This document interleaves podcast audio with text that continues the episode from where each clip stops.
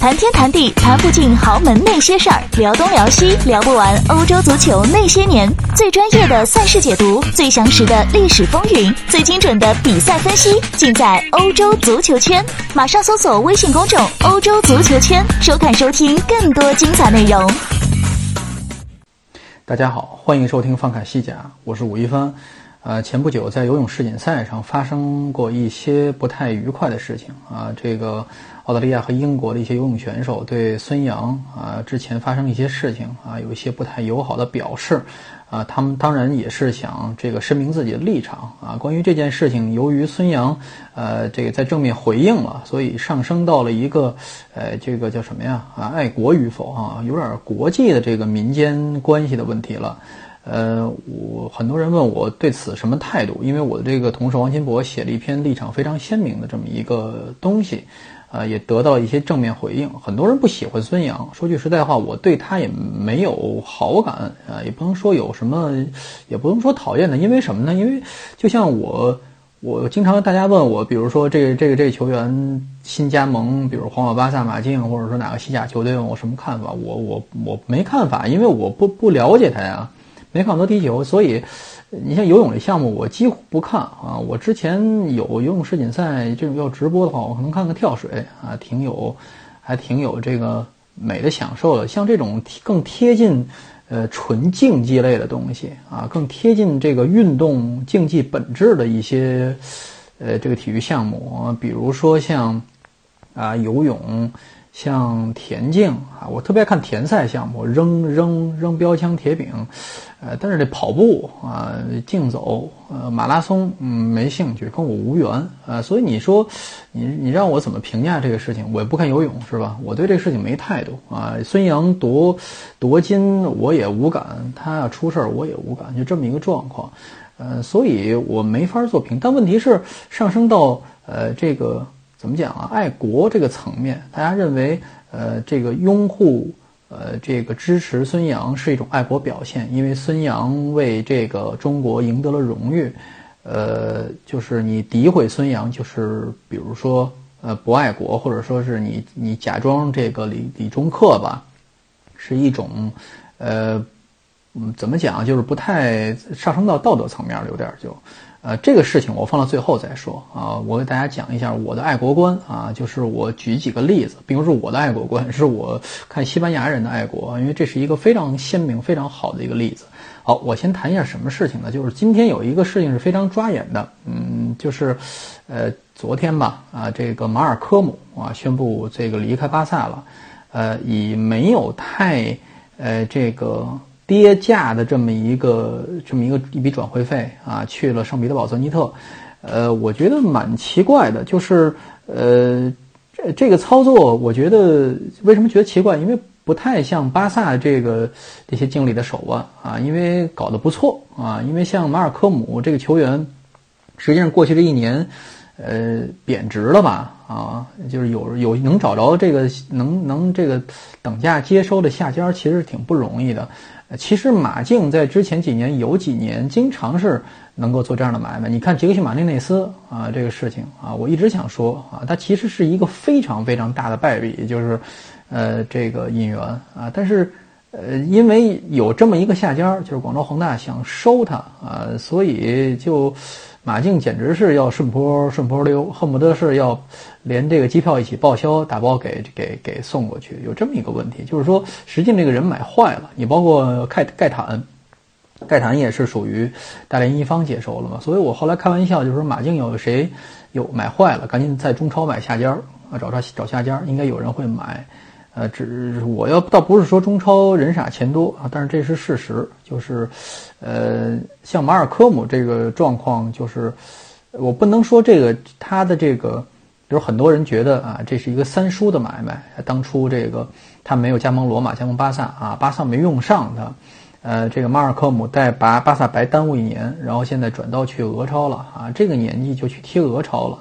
但是呢，大家。把这个事情不能怎么讲啊？不能说是按照，呃，就是一个非常惯常的套路来看。就是说，如果马尔科姆这个球员是一个什么人啊？一个西班牙、西班牙人、葡萄牙人、意大利人、德国人，可能这个事情争议，我们倾倾向于大家的这个想法。但是巴西人的这个，这个一向他这个转会是非常随性的啊，那职业规划是非常随性的，所以呃不用特别不用特别特别在意这个事情。我觉得他如果不是之前代表巴西国青参赛，我觉得现在被中超规划啊都是一个比较好的选择啊，年轻嘛是吧，在那儿待个。待个五六年、六七年时间是吧？嗯，这也差不多快三十岁了，以他的水平也是可以踢一踢的，是吧？就这个意思啊。这个，呃，马尔科姆，我觉得并没有。你看他去年职业履历上多了一项，就是这个西甲冠军嘛。啊，带着跟着巴萨也赢了荣誉是吧？而且也不能算说是一点忙没帮上啊，还是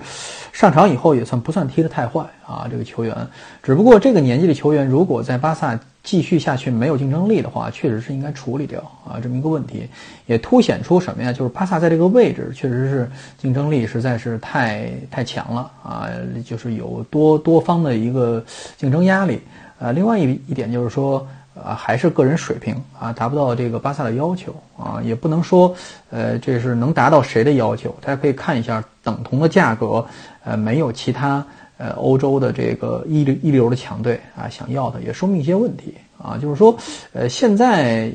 各队遇到一个难点，就是说在中生代球员这个选择上啊，马尔科姆算年轻球员嘛，中生代球员就是说二十五到三十岁啊，这个年龄段的球员其实是非常。非常难买到这个好顶级球员的，因为要不是太贵，要不水平不行，呃，不合用啊。大家都更倾向于，有些经理们更倾向于买一些呃更年轻的球员啊，十八岁到啊二十四岁之间吧啊，就算年轻球员，呃，更有这个成长空间，更有可塑性吧啊。这是越来越趋向什么什么样的玩法？就是现在的强队，就有点像 FM 的玩法，就是更倾向于一些就是就是。呃，为未来这个，为未来这个这个就是寻找，寻找这个舰队空间的这么一些选择，呃，另外也是啊，就是可能是有一些增值的意识啊，增值的一些考虑，球员可能踢两年，呃，年轻嘛啊，他也不会跌价啊，像马尔科姆是一个非常好的一个例子，但是呢，就是说，呃，在真正合合用上，就比如说你这个球员是不是来了以后能够合槽。呃，就能无缝衔接进来以后，直接就把安安排在某一个位置能贴，呃，很难很难。现在各队遇到的问题都是这样的，大家可以纵纵观整个这个欧洲的这个甲联赛啊，英超现在倾向于买这个呃成熟球员，尤其是在其他联赛啊，因为他有钱嘛，呃，就是你你你如果花一点五倍的两倍于人家本国转会的价格，能够买到这个。就是一个不错的球员，所以英超整体上它的这个，呃，年龄是比较偏老的啊。这是五大联赛是，就是平均年龄最高的这么一个联赛，所以它倾倾向于买成熟球员。而西甲，呃，作为一个就是花销不算小，它本土也出本土球员的这么一个联赛，呃，就是说主要是那三家在买买买嘛，啊，这个塞维利亚也是愿意从，呃，像巴伦西亚愿意从这个。法甲呀、意甲呀，搜罗一些自己比较中意的球员，呃，这样的情况呢，就是呃，他的年龄层保持不了啊，特别特别年轻啊，也是倾向于一个买成熟球员的这么一个呃一个套路，呃，但是呢啊，因为他有比较啊成熟青训体系，这还是继续你看他呃前两天啊西西班牙的这个 U 二一 U 十九这两个年龄段啊，又都包揽了这个。呃，这个欧锦赛的这个冠军，欧洲杯就青年欧洲杯的冠军，呃，这个我之前说过啊，我可能是写过，还是跟大家说过这个事情，就是说，实际上就这两支球队有很多很多槽点的啊，要我在看我看来啊，有很多很多问题的，比如说，呃，以这个已经比较成型的这个 U 二一这个球队来说，这支球队相对于，呃，相比于法国，那这跟他交过手的球队意大利来说，意大利再单说，意大利是另外一个极端，就是说，他。呃，是一个已经合练了很多年的一个球队。虽然他是教练啊，并没有特别多、特别特别长的时间啊。这个德拉福恩特，但是这个呃，这个整个这个球队，你看他中后卫搭档啊，这个这个是梅雷和这个呃巴列霍啊，这两个人也很多年了啊，都是这个很多说说是这个青年队里的老将了。但是这两个球员的水准，大家可以想一下。呃，我怎么说呢？就是说这两个球员都不够西甲水准，应该说是。呃，巴列霍别看在皇马这么长时间，大家一直大家当宝贝儿一样啊，这个这个这个卖谁也不能卖他啊。原因就是说他一是国青队的有这么一席之地，啊，第二这个年龄段的中后卫实在是没有特别好的人。但是皇马在这个最近在这个运作上出了一些问题，就是说呃没有买断，没有这个回购这个埃尔莫索嘛自己的这个。阿尔莫索怎么来说？我觉得比巴列霍强一点吧。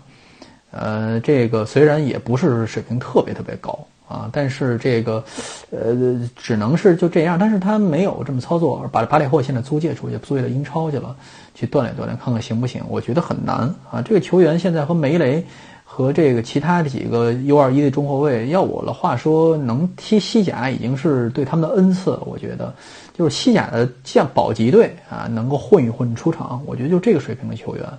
呃，这个，这是一个非常大的问题，就是中后卫荒啊。但是纵观整个欧洲都有这个问题，包括整个南美，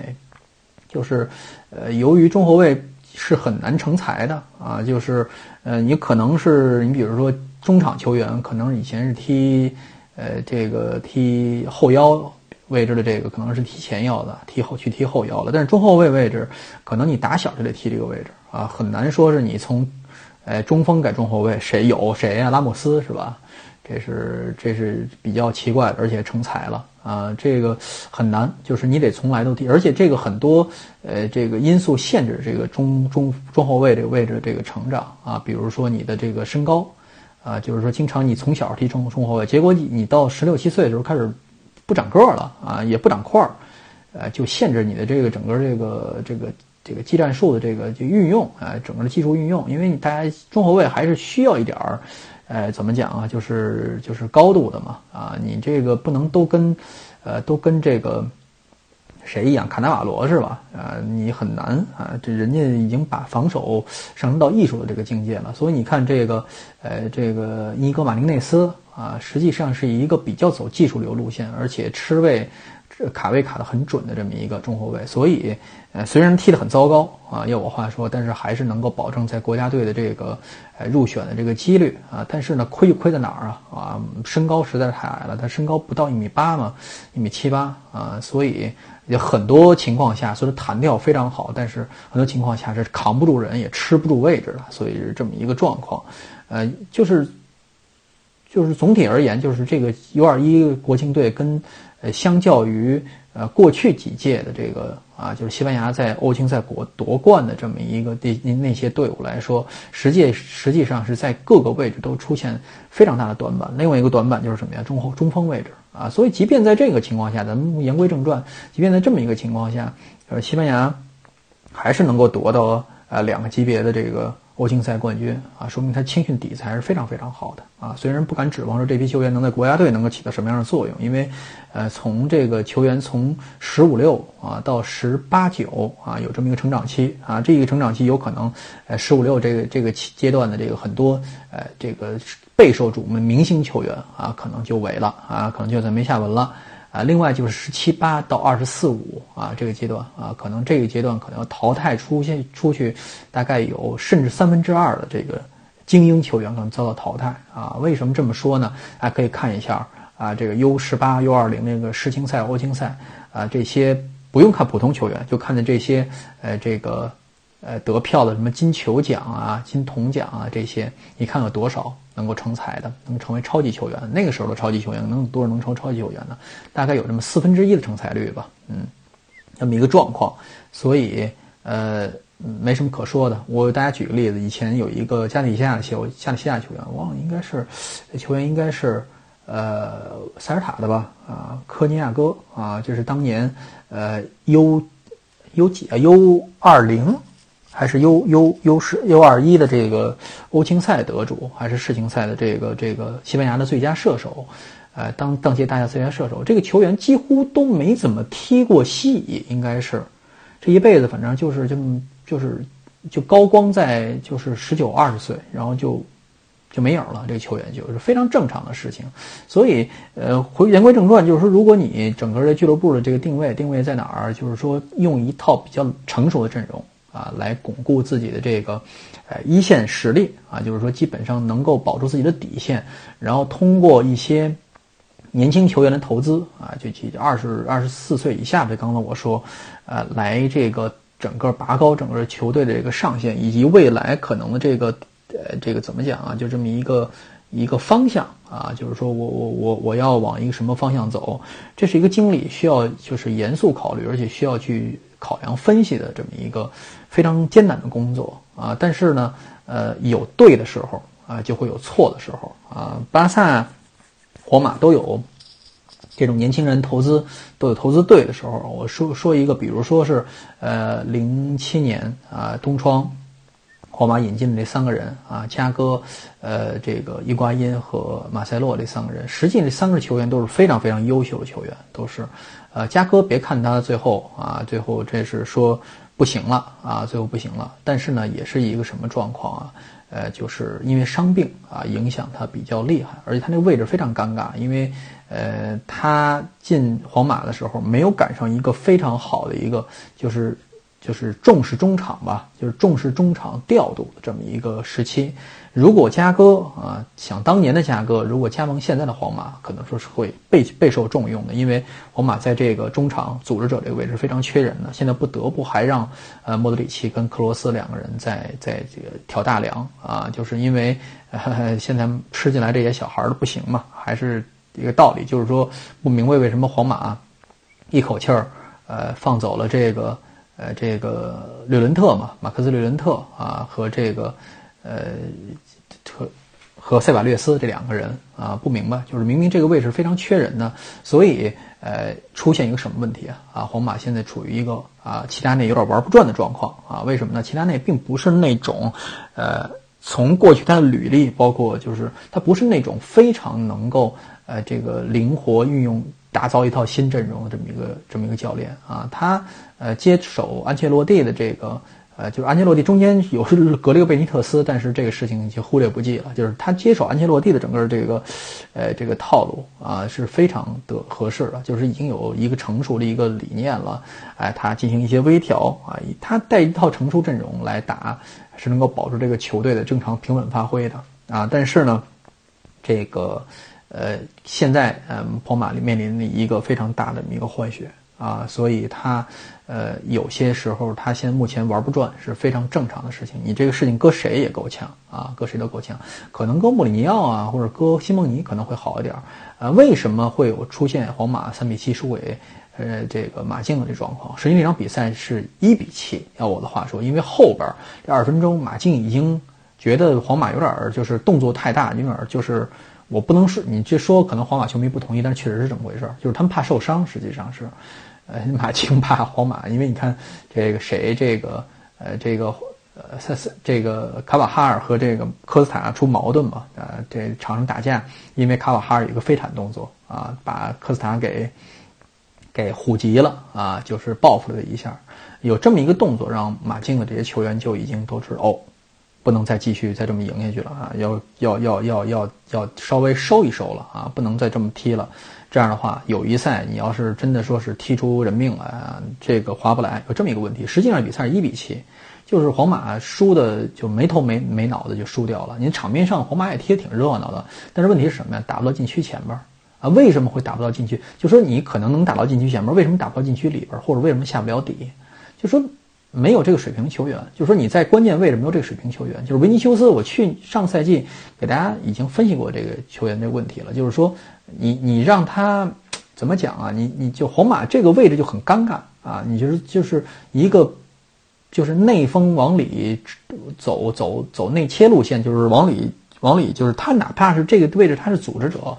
也不行。就是说，这个不是皇马的传统踢法啊。这个位置如果在马竞的话，会踢得非常好啊，或者说，甚至巴萨都会好。但是皇马啊，以往不是皇马这个，呃，这想成功的话啊，要巩固自己的这个，呃，中场这条线啊，就是说，他的这个组织者不能站在什么地方，不能站在这个内部啊，没有用这个位置，他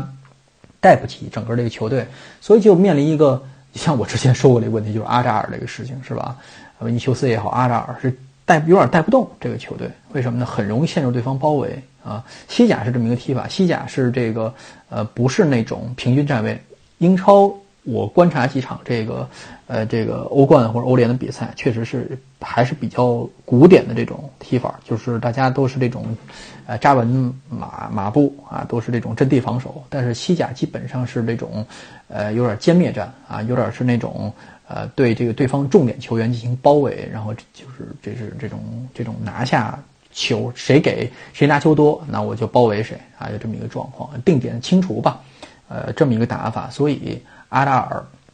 在西甲能有多好的发挥，不知道。反正维尼修斯这年这里大家也看见了，就是说基本上过去这一年没有特别大的进步啊，没有特别大的进步啊。所以呃，为什么凸显出来马竞的这个若奥费利克斯现在？挺招人喜欢的，就是他能能不能踢得比维尼修斯更好啊？现在是个啊是个疑问。但是呢，啊，目前他的踢法至少比较讨喜啊。怎么讨喜啊？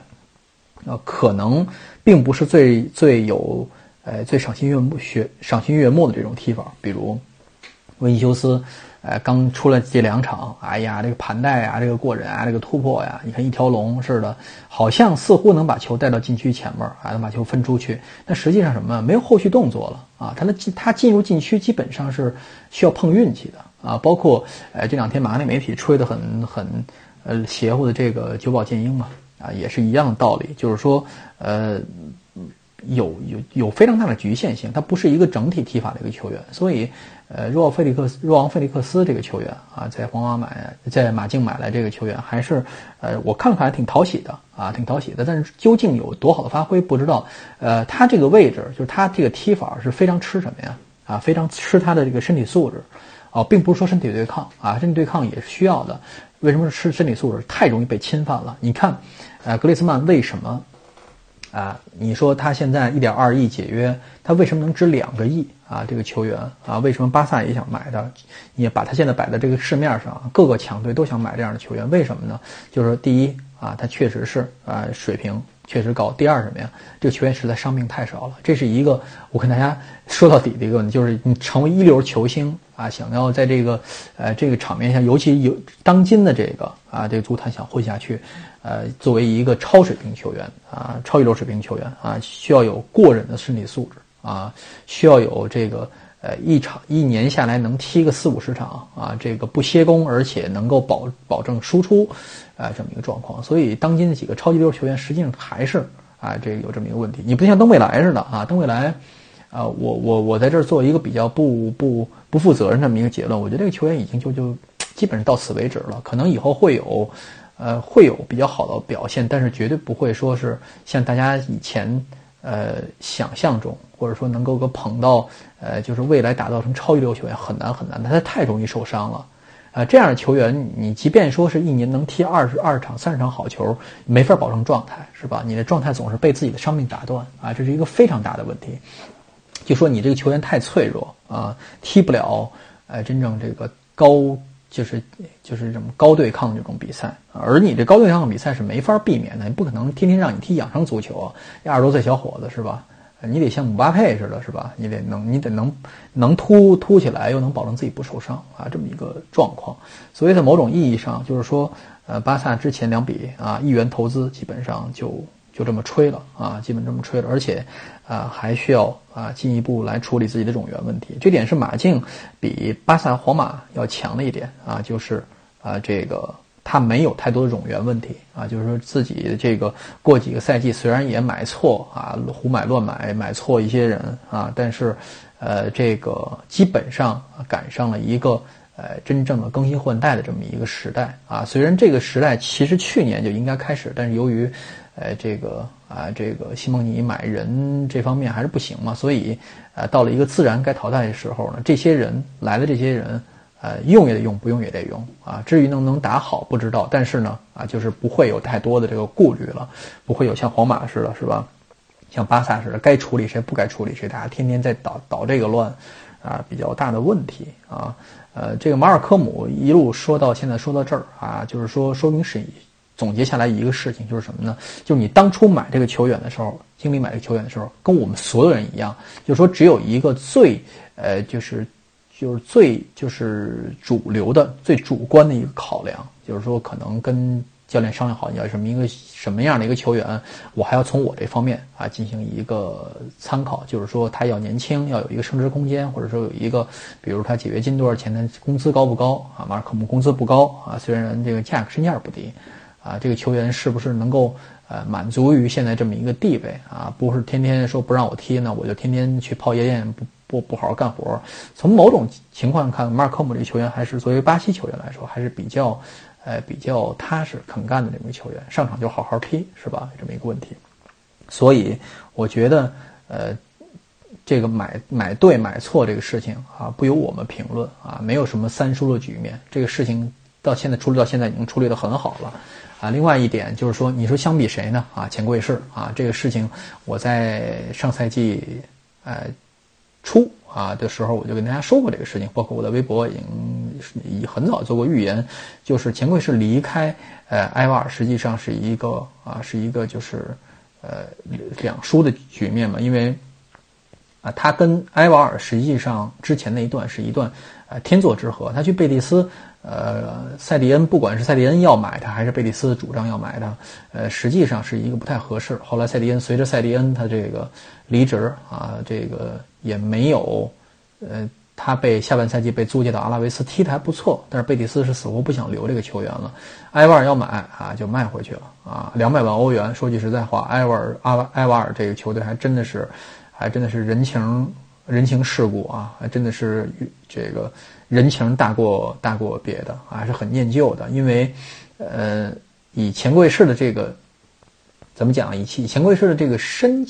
就是他那个。怎么讲？他的这个身价和他的这个年龄啊，有点不太匹配啊。他这个年龄比较大啊，三十岁、三十一岁了，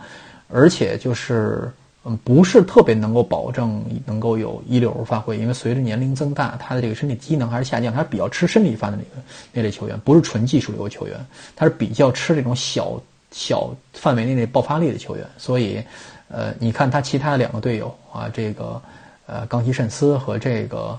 呃，这个谁？这个，呃，呃，柴崎岳啊，两人的踢西乙，我觉得，呃，这两个人的水平不会比他更低吧？啊，就是他还卖出两百万欧元的这个价格，说明埃瓦尔这个球队真的是啊，这个比较讲人情。好，最终最后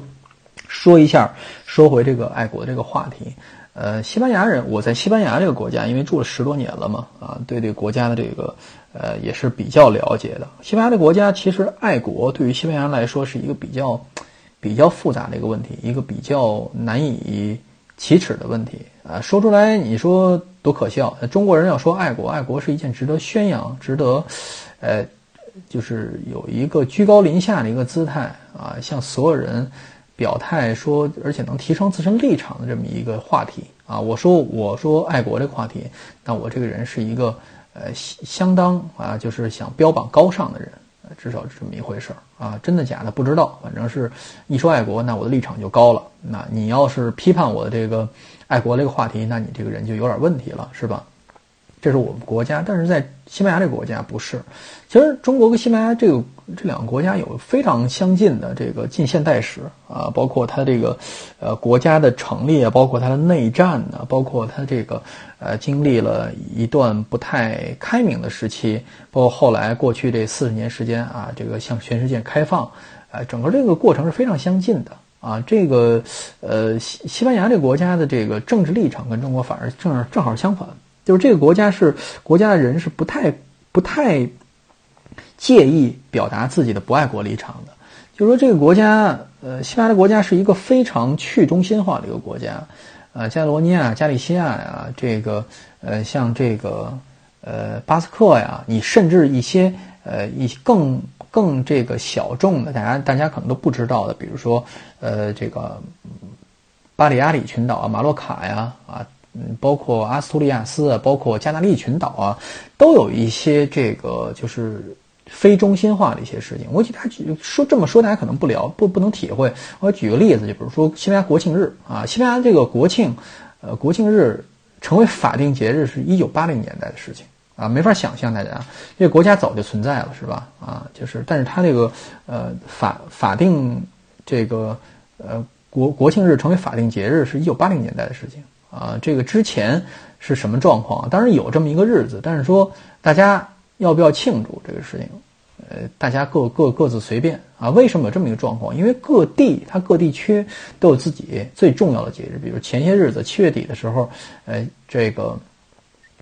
加利西亚地区的加利西亚日啊，这是加利西亚地区这个叫九月份的时候，呃，这个呃拉迪亚纳啊拉迪亚达，这个是这个加泰罗尼亚地区加泰罗尼亚的这个这个节日啊，包括呃各地都会组组织办这种。啊，这是最盛大，当地仅次于圣诞节和新年的最盛大的节日啊！这个，呃，这是没办法的。国庆日大家都无所谓啊，可能放一天假啊，这么一个状况。呃，为什么有这样情况发生？就是因为呃历史上一一些历史原因啊，所以呃到国庆日的时候，可能你会发现呃这个挂出一些这个不太让人不太。爱国人是不太舒服的一些事情，比如说，有些人专门在国庆日挂出这个五色旗。五色旗是什么？西班牙共和国。现在西班牙是王国嘛？共和国曾经在西班牙存在过，是一个左派呃建立起的这么一个国家啊。但是呢，就是说，呃，现在还有相当部分的这个支持者啊，就是说，嗯，不喜欢王室，不喜欢现在西班牙国王，不喜欢王权，想把这个西班牙变成共和国。啊，一个状况，包括各地的这些独立分子，所以在西班牙讨论不爱国，反正是一件呃，可能值得值得大家这个讨论的话题。讨论爱国，大家觉得觉得蛮你蛮奇怪的，呃，所以呃，有有这样有一个什么样的影响？我给大家讲一个事情啊，就这个事情是一个呃，就是爱国氛围，或者说你的个个人民族立场或者国家立场，是有一个潜移默化一个影响的。哎，一个一个是，就包括比如你生活在加泰罗尼亚的这些留学生啊，或者说是你不管是不是巴萨球迷，可能都会觉得加泰罗尼亚人如果闹独立的话，或者说他们想从西班牙分出去的话，是一件值得商榷、是一件值得值得支持啊，不是说完全站反对立场的这么一个事情，甚至说会 会支持他的这个这个他们的这个，这是一个会有一个潜移默化影响。比如像我。我这个人是一向是 是不爱站队，是是站中立的啊。我这个人是一向说跟跟我关我屁事的这么一个态度。但是，我大家想一感受，大家可能没法感，不能不能没法有这种感同身受的这种感觉。呃，就是我前就是上一次去马德里啊，看这个伯纳乌看西班牙队这个看这个对瑞典那场比赛，然后呢，就是我住在这个马德里斗牛场对面，然后这个。在满那斗牛场外边过，就是那个那个那个，就是旗杆上全部都是这个西班牙的国旗，红黄两色的国旗。哎呦，就是视觉冲击力极强，大大小小的十几二十面啊，飘扬着。呃，我我我我我跟大家讲一个特别直观的感受，我感觉特别特别受冒犯。啊，为什么会有受冒犯的感觉？就是因为我加利西亚住的时间长了，这里是挂西班牙国旗，呃，还有加利西亚区旗。啊，有可能挂欧盟旗，有可能挂当地市政府的这种旗帜，就是一般是三面旗帜啊，至少两面旗帜是等同挂等同这个高度的啊，西班牙国旗和加利西亚的一个大区的区旗，所以我觉得这是一个和对我来说那是一个司空见惯的一个和谐场面。你当我看到一个全部都是彰显这个就是这个国家情怀的这么一个场面的时候，给我带来视觉冲击力感，我感觉有点大国杀门气、大国杀门的这种。这种感觉，呃，就是，你就知道，就是生活在西班牙是一个什么样的一个呃状况。就是说，你会觉得爱国主义是一件挺让人觉得挺这个夸张的事情啊，就是这么一个感觉。那么好了，我们说到这里，就是说，在西班牙怎么样才算呃表达爱国啊？就是作为一个运动员来说，因为怎么讲是运动嘛啊，呃，在西班牙。你光说我爱国，比如说我这赢了这个比赛以后，我披着西班牙国旗跑一圈儿，或者说是，哎呀，我听到西班牙国歌我感动落泪啊，呃，很难很少见到这种事情啊。可能披这也不表这不代表你爱国啊，你知道吗？这个事情就是因为呃，大家各自干站各自立场。比如参加奥运会的这些运动员里，大概有三分之一加泰罗尼亚人啊，他们是不是站加泰罗尼亚这个立场很难说。比如说纳达尔。啊，这个球，这个网球选手纳达尔，他是啊，这个马洛卡人嘛，他是巴利亚里人嘛，但是他没有太受到过加德罗尼亚这个独立的影响啊。巴利亚里是属于加德罗尼亚的势力范围嘛，但是呢，啊，有这么一个问题，就是他前些年有一个就是税务案子就是他把自己的这个呃这个这个账户啊安排在一个税税收比较独立、比较低的巴斯克地区，以此避税。这就牵扯出一个问题，就是说，实际上他在西班牙谁交税给政府，谁才是爱国爱国人士。为什么这样说？因为现在我怎么说，就是非足球界的啊知名的西班牙体育人士，有一多半儿都在国外纳税。多夸张！我给大家举几个例子，就是说马克马克思啊，这是大家可能不看超级 GP，就是摩托摩托车这个超级摩托车大奖赛，这是西班牙的这个优势项目。马克马克思啊，达尼佩德罗萨啊，这都是知名车手。呃，网球的什么莫亚啊，这个像高尔夫球巴列斯特罗斯，你像这个穆古鲁扎，这是这个网球选手穆古鲁扎，包括一些其他的这个呃。一些运动员，知名运动员，包括之前的这个女网选手大黄蜂桑切斯，桑切斯，啊，包括赛车手阿隆索，比如说，就这些，就这些运动员，知名运动员，通通都在税更低的地方纳税，比如哪儿？比如英国，比如瑞士，瑞士是最多的啊，瑞士是大家讲在欧洲是避税天堂嘛，他们把自己的所得所得税交给了瑞士，啊，没有交给西班牙，因为西班牙的这个。纳税，呃，这个到他的这个收入阶层就高达百分之五十了，就是你有一半甚至更多要上交给政府，你只能赚到其中一半啊，就是说这是让大多数人想不通的。为什么呢？因为现在体育国际化了嘛，你赚的你你虽然是我身为西班牙人，但是实际上我的钱是全世界的赞助商啊给我的，全世界的体育迷给我的，全世界的转播商，呃，这个提供给我的。啊，而不这大奖赛也都是法国呀、法网啊、澳网啊、美网啊。我为什么把这个钱打给西班牙政府啊？这是一个非常、非常、非常让人纠结的一个问题啊！中国很难遇到这种就是非呃就是职业化的这些项目，比如游泳也好啊、羽毛球也好啊，大家可以去讨论孙杨啊，或者是除非他改籍。否则十有八九这税得交给中国政府。但是中国政中国有一点好，就是中国，呃，这个个就是个税就是比例上限也有，就不太高嘛。就是说，相对于西班牙来说，它的税收比例要低一点嘛。啊，所以在西班牙就是有这么一个很很严肃这么一个问题，就是说，实际上是谁心甘情愿把自己赚的钱交给国家，才真正是爱国，就这么现实。其实就这么现实，因为就这些已经体国际化的体育明星，他虽然是，呃，这个怎么讲啊，顶着西班牙国旗啊，虽然是代表西班牙出战，实际上这些运动员是一个国际，已经是国际化的这么一个，哎，就标志了吧，是国际化的商标了，已经是他们。并不是对自己负责，而是对整个自己这些个项目啊，自己这个团队以及整个对全世界的体育迷负责。所以他们代表已经不仅仅是国家。所以站在这个立场上看，确实是啊，他们有权。那既然钱不都是从国西班牙赚来的，当然是他们有权选择选择在别的国家交税。只不过这样对于西班牙这个国家对这个税收来说是不太，哎，这个不太好吧，不太公平的一件事情。因为你明明是西班牙国民，却不交税给我。你包括穆古鲁扎是吧？这是一个委内瑞拉裔的啊，西班牙代表西班牙出战的这么一个呃女网球运动员啊。因为委内瑞拉她要选择去代表委内瑞拉出战的话，那问题更多了是吧？这国家他们都已经都快玩完了是吧？啊，有很多很多类似这种问题。呃，纳达尔在这个问题上啊还是比较爱国的啊。为什么呢？纳达尔赚那么多钱啊，但是呢啊把自己的这个呃整个的。大量的这个不动产呀，包括自己的网球学校，还都继续放在马洛卡嘛，放在西班牙嘛，啊，自己的这个主业还在西班牙。虽然还是耍点小聪明，想把这个，呃，想从这个地方上啊，地区上，你像这个，呃，这个税务自由的自由化的这巴斯克地区，想想想在那儿开公司，哎，这稿子很多年前我也写过啊，但是其实嗯，没没多大点事儿啊，所以。啊，就是说回孙杨这个话题啊，孙杨作为一个呃，其实是尚未国际化的这么一个呃，这个非怎么叫，只能说非主流项目吧，因为这这他他这项目都是非职业化项目。游泳这个项目在中国也还不是职业化项目，在国其他国别的国家可能有田径啊，游泳项目已经开始已经有靠打商业比赛这个这个来来养家来这个来这个。来这个继续发展了。但是，呃，在中国依然不是啊，他依然是这个国内运动员在国内体育总局的编制啊，